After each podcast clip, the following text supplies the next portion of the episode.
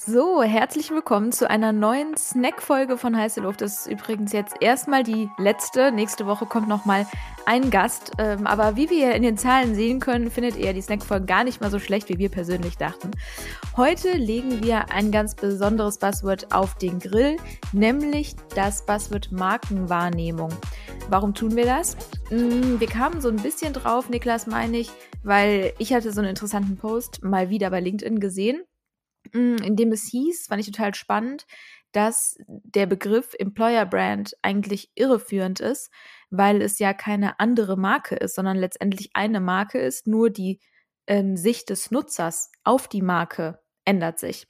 Und ähm, darüber haben wir gesprochen, weil ich das einen super interessanten und klugen Impuls fand und sind dann natürlich, so wie wir es von uns selbst kennen, ein bisschen abgedriftet in das Buzzword Markenwahrnehmung. Vielleicht, Niklas, kannst du ja noch mal so in zwei Sätzen sagen, wie würdest du denn dieses Buzzword überhaupt inhaltlich definieren?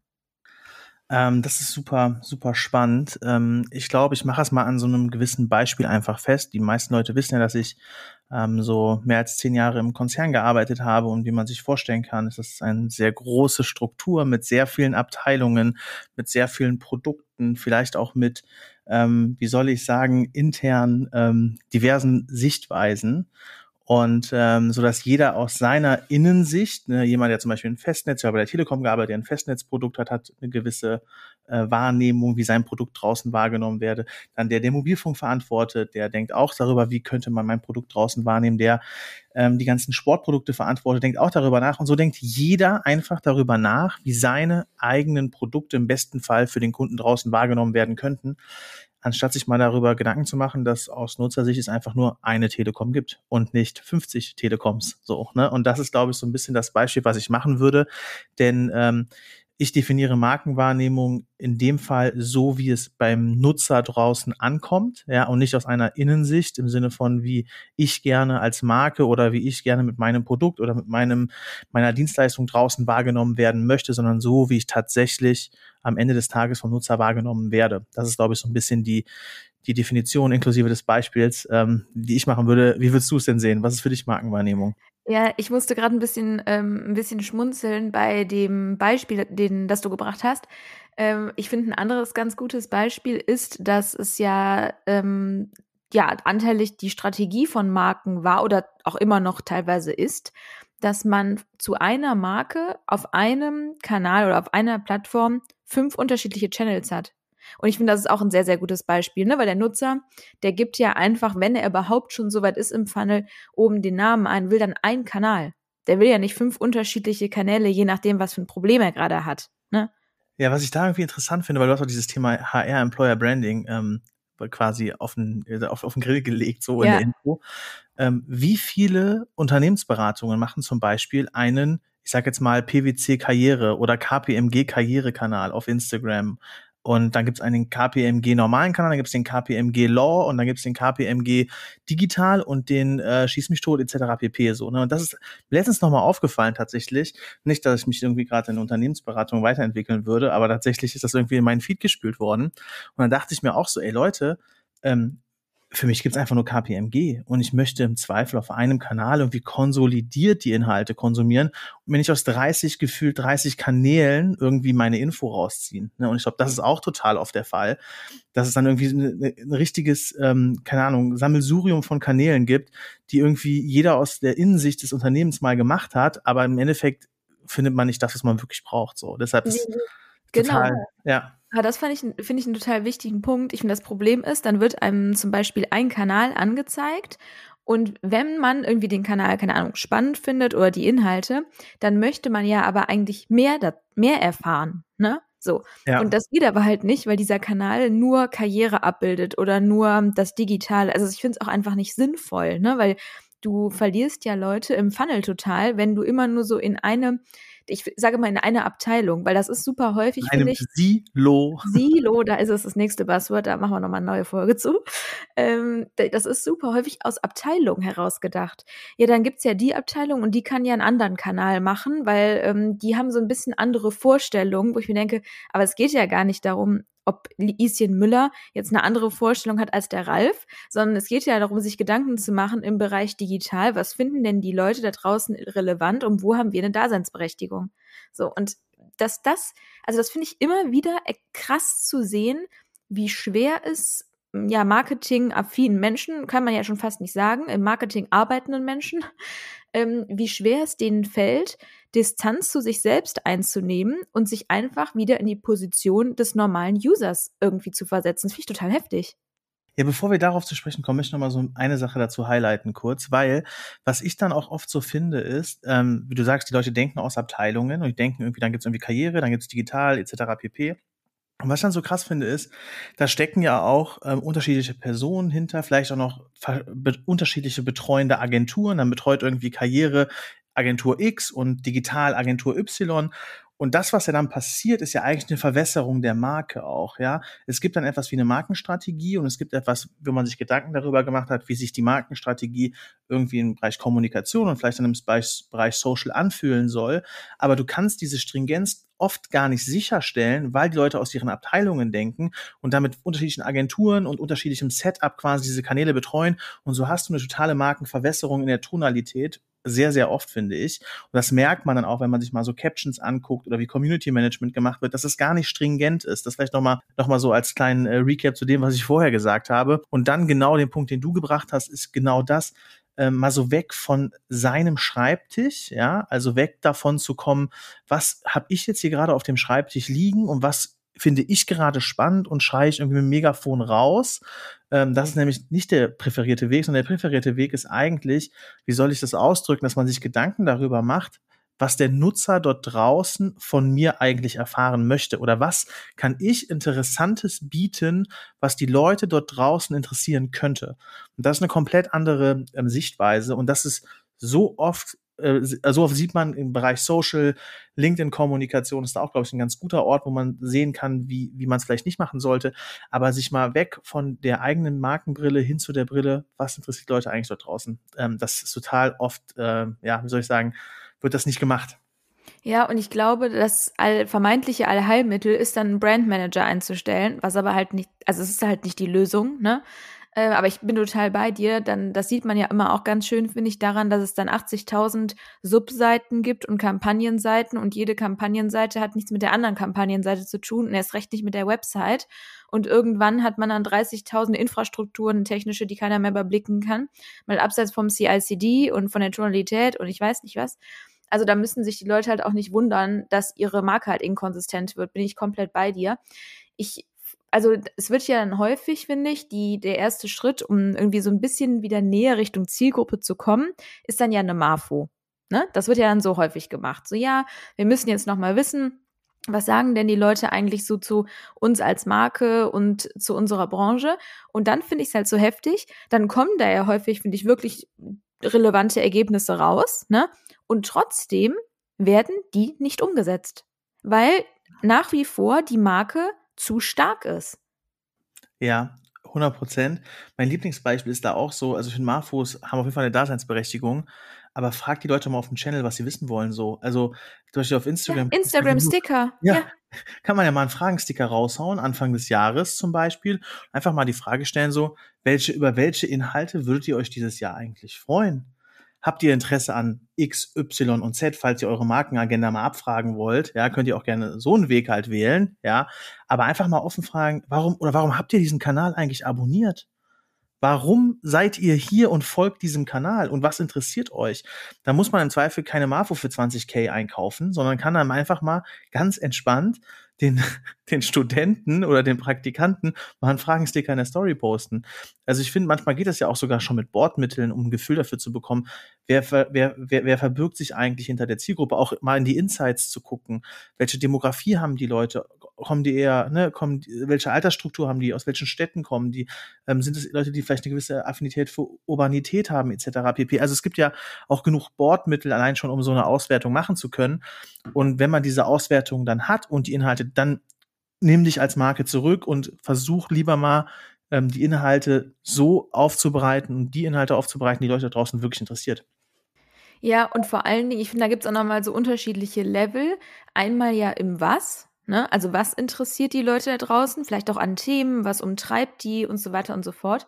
Und das andere ist ja irgendwie. Ne? Und da kommen wir ja auch wieder zu dem Punkt, jedes Unternehmen schreibt sich, ich möchte modern, innovativ sein, dies, das, ne? So. Keins ist es also wenn man einfach sich dann einfach die Kanäle anschaut, ne, und ich rede jetzt nicht, kann ja nicht beurteilen, wie innovativen Unternehmen in der Produktentwicklung oder so ist, um Gottes Willen. Aber ich finde, du kannst dir halt nicht auf die Fahne schreiben, super innovativ und future-driven und ich weiß nicht was, und du hast noch nicht ein Reel gepublished. So, das funktioniert einfach nicht. Das ist einfach in den Köpfen etwas, was nicht zusammengeht. Ja, 100 Prozent.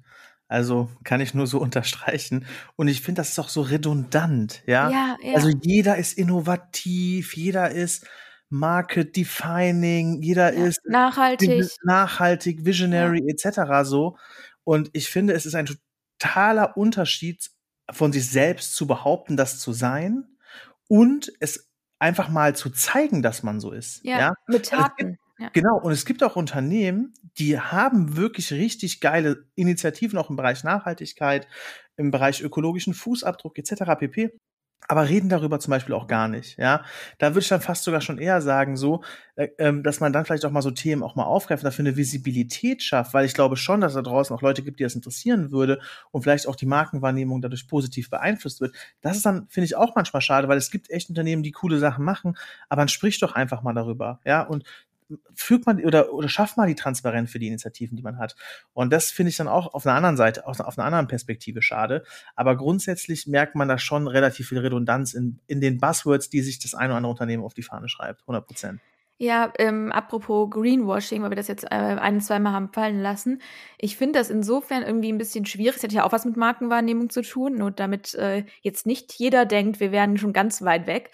Mm, ich finde es insofern schwierig, weil auf der einen Seite fordern die Nutzer und Nutzerinnen das ja ein, ne, dass Unternehmen nachhaltig sind. Das wissen natürlich Marken auch und schreiben sich dann halt sehr schnell vorne drauf, dass sie öko, nachhaltig, whatever sind, ja, mit irgendwelchen Pseudo-Etiketten, was dann wiederum die User, User stört, weil die sagen, ja, nee, das, ihr verarscht uns ja hier das Screenwashing. Auf der anderen Seite müssen sie ja so tun, weil das ja eine Anforderung ist. Also weißt du, was ich meine? Das ist halt so ein ständiges Aufgiggeln gegenseitig. Finde ich irgendwie ein, ein, super schwieriges Thema, weil durch die ganzen Etiketten oder durch diesen Dschungel an Etiketten blickt ja zum Beispiel auch überhaupt keiner mehr durch. Ja, ich weiß, was du meinst.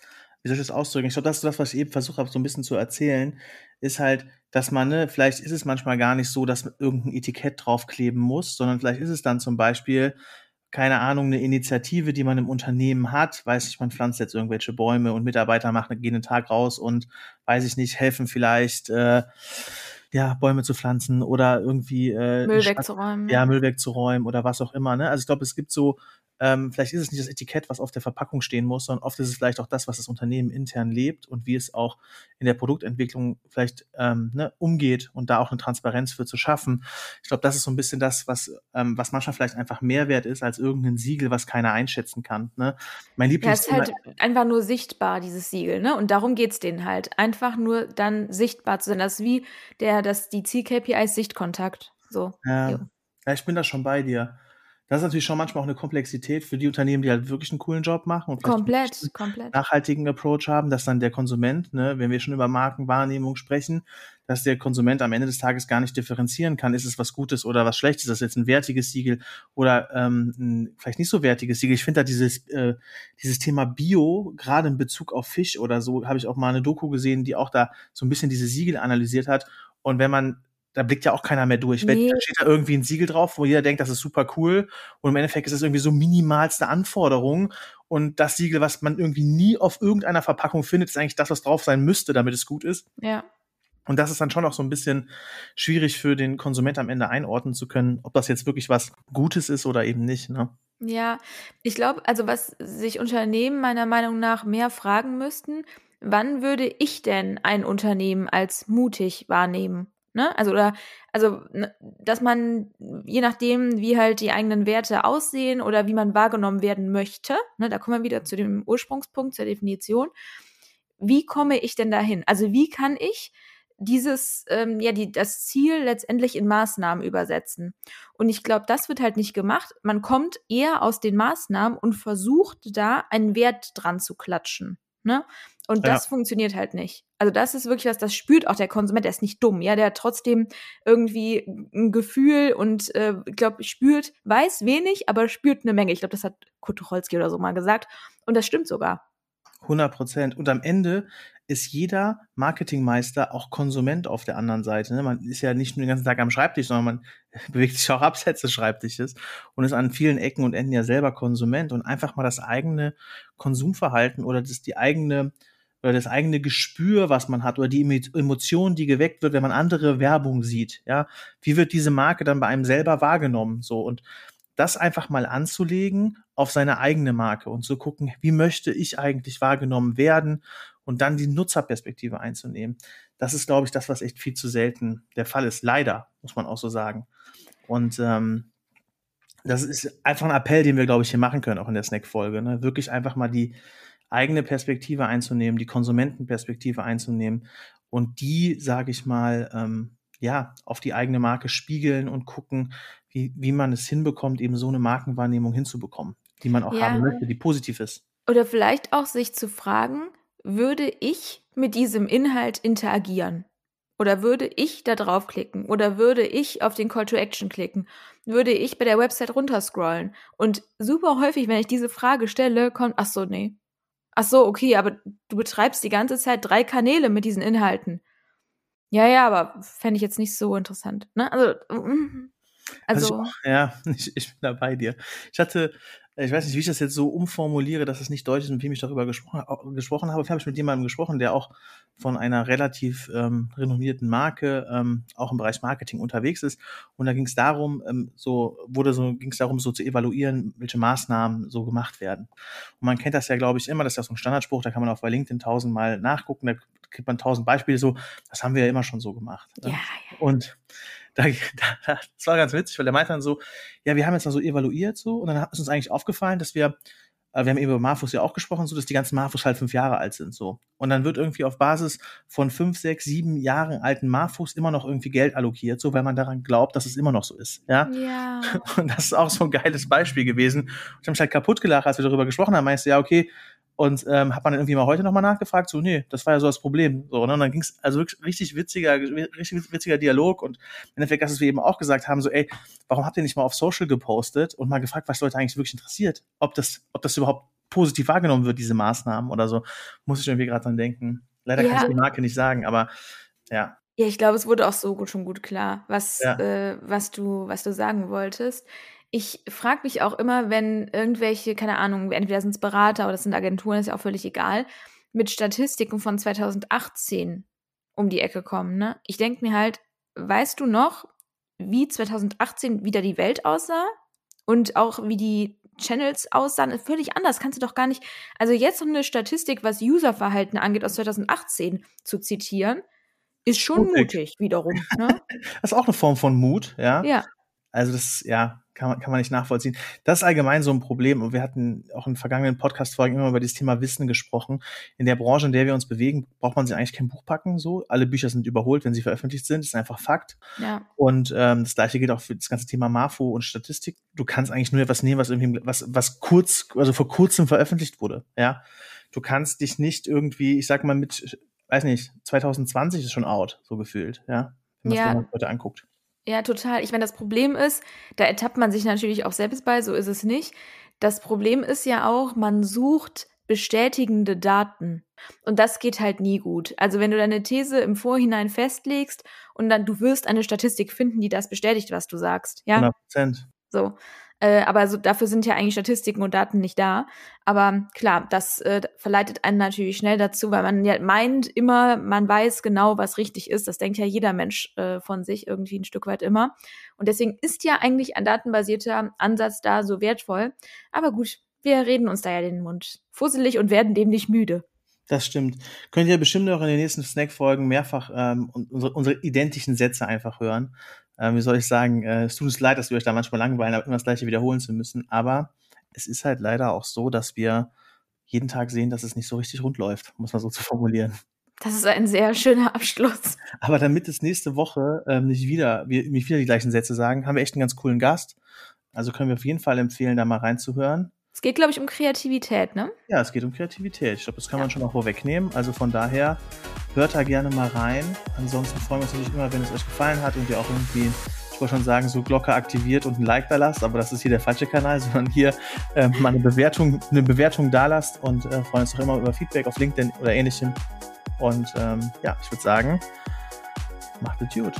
Tschüss.